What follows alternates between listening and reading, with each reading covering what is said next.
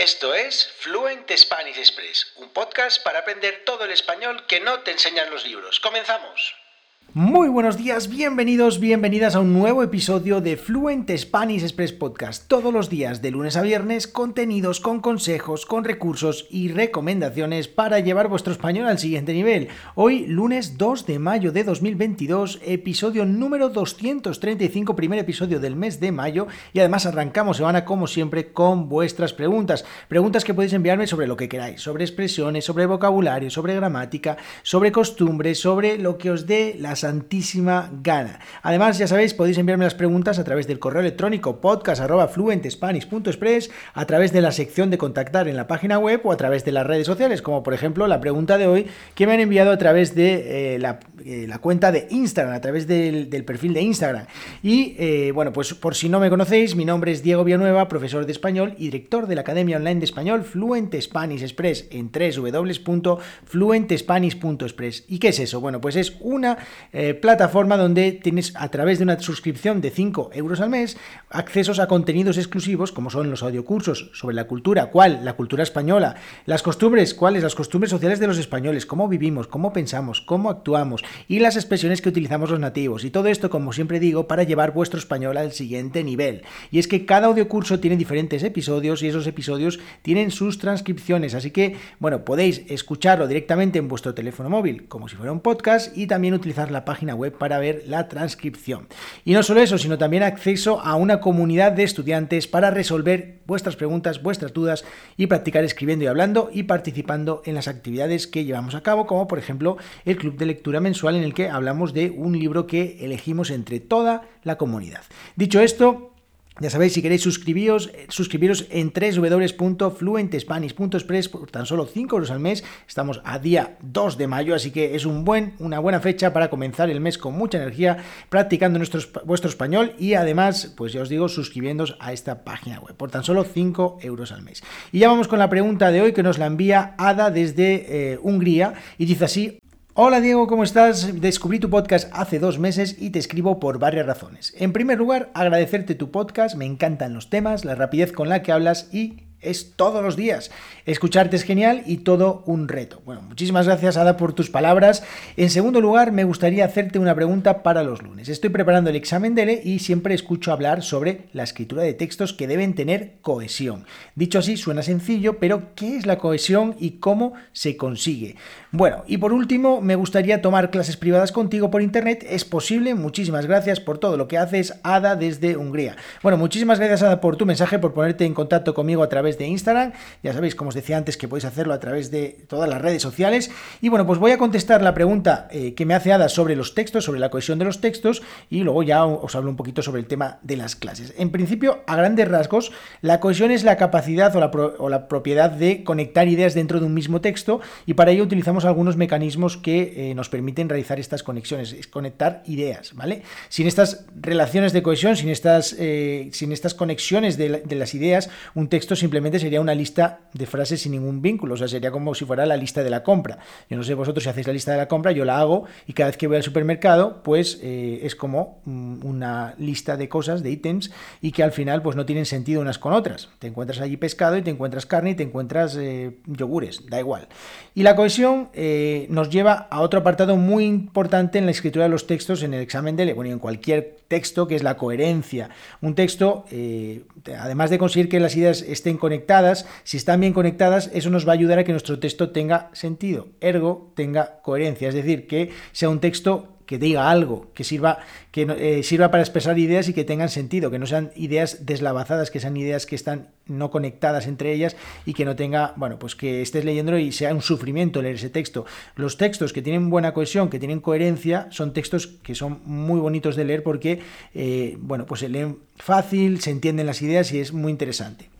Dicho esto, ¿Qué mecanismos podemos utilizar para conseguir que nuestros textos tengan cohesión? Bueno, en primer lugar, y uno que me encanta es evitar la recurrencia. Es decir, ya hablé de la recurrencia hace algunos episodios, es evitar repetir constantemente la misma palabra. Y es que muchas veces yo, mi, manera de escribir es una manera un poco, no sé cómo decirlo, impulsiva, porque simplemente escribo las ideas que tengo en mi cabeza y las voy eh, soltando sobre el, sobre, el, sobre el papel o sobre el ordenador.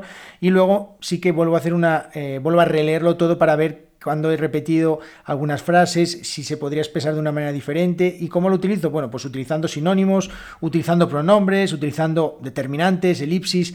Es decir, por ejemplo, un ejemplo de elipsis, puedo decir su coche rojo punto, mi coche es azul, o puedo decir su coche es rojo y el mío azul. A través de una elipsis lo que hago es acortar esa frase y queda mucho más bonito y queda mucho más cohesionado, ¿vale? Las ideas tienen sentido. Su, coche rojo, el mío azul, bueno, pues es como si fueran dos frases que no están conectadas, pero en cambio si digo su coche rojo y el mío azul, ahí estoy conectando las ideas. Más cosas, por ejemplo, utilizar nexos. ¿Qué son los nexos? Bueno, pues son esas, esos elementos lingüísticos que utilizamos para relacionar las palabras y las oraciones, eh, incluso los párrafos también. Y esta función pues la realizan eh, sobre todo las preposiciones y las conjunciones. Eh, por ejemplo, si yo digo tanto su coche como el mío nos llevan igual a cualquier sitio, estamos hablando del coche rojo y el azul, ¿os acordáis? Pues tanto su coche como el mío nos llevan igual a cualquier sitio, es decir, que eh, conectamos la idea de que los dos coches funcionan y los dos coches sirven para desplazarnos, ¿no? Entonces, tanto su coche como el mío nos llevan igual a cualquier sitio.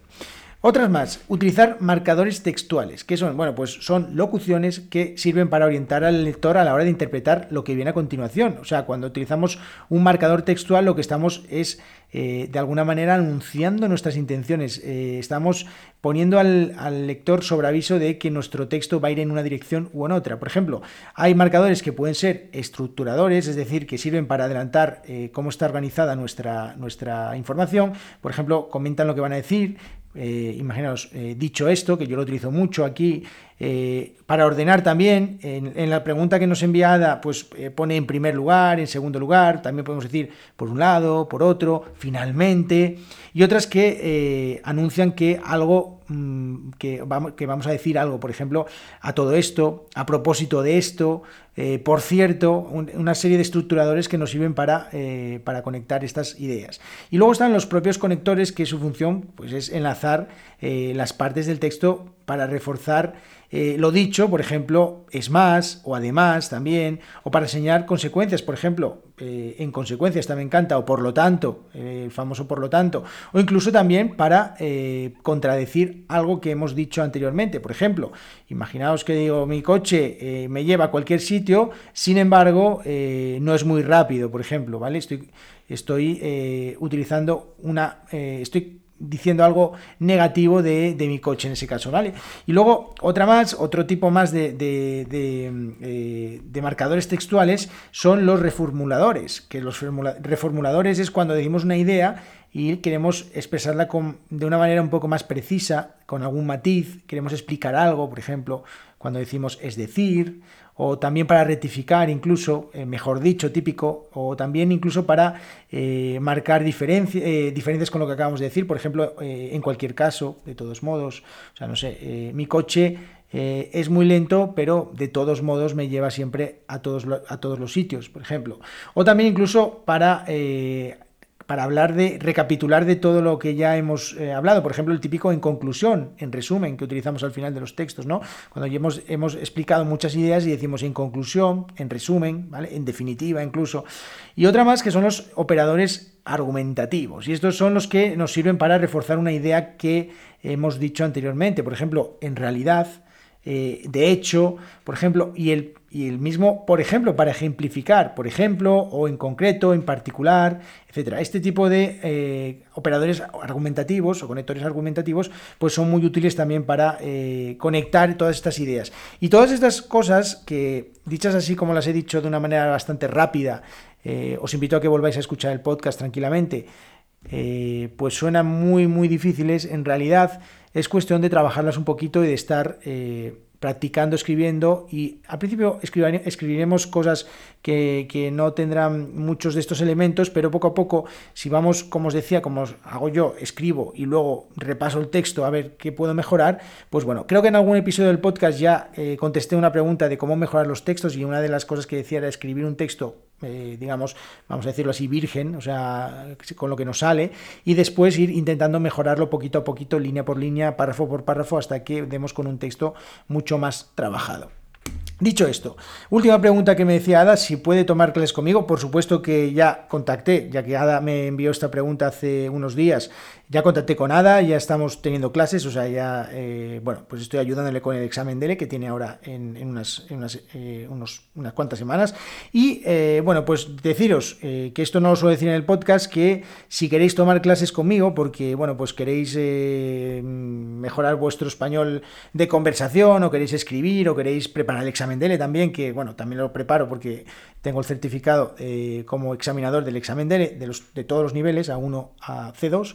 Y eh, bueno, pues si queréis si queréis, eh, mm, como siempre digo en el podcast, llevar vuestro español al siguiente nivel, pues yo os puedo ayudar a través de clases privadas por Skype o por Google Meet o por donde sea. Eh, hacemos las clases por internet y, eh, bueno, pues os, todas las personas que estéis interesadas, deciros que ahora mismo tengo algún, algún huequito, con lo cual si me queréis escribir, si queréis escribirme a través de donde queráis, la página web o las redes sociales, yo encantado de hablar con vosotros o con vosotras y poneros en contacto para intentar ayudaros con vuestro español. Así que ya sabéis, si queréis tomar clases, pues me escribís y yo encantadísimo de ayudaros con vuestro español. Dicho esto, muchísimas gracias a todos por vuestras preguntas. Esto ha sido todo por hoy. Muchas gracias por vuestras valoraciones de 5 estrellas en Apple Podcast, en Spotify, por vuestras reseñas. Y ya sabéis, nos vemos todos los días de lunes a viernes aquí en Fluent Spanish Express Podcast. Y si queréis aprender todo el español que nos enseñan los libros, en www.fluentespanish.express. Que tengáis muy buena semana.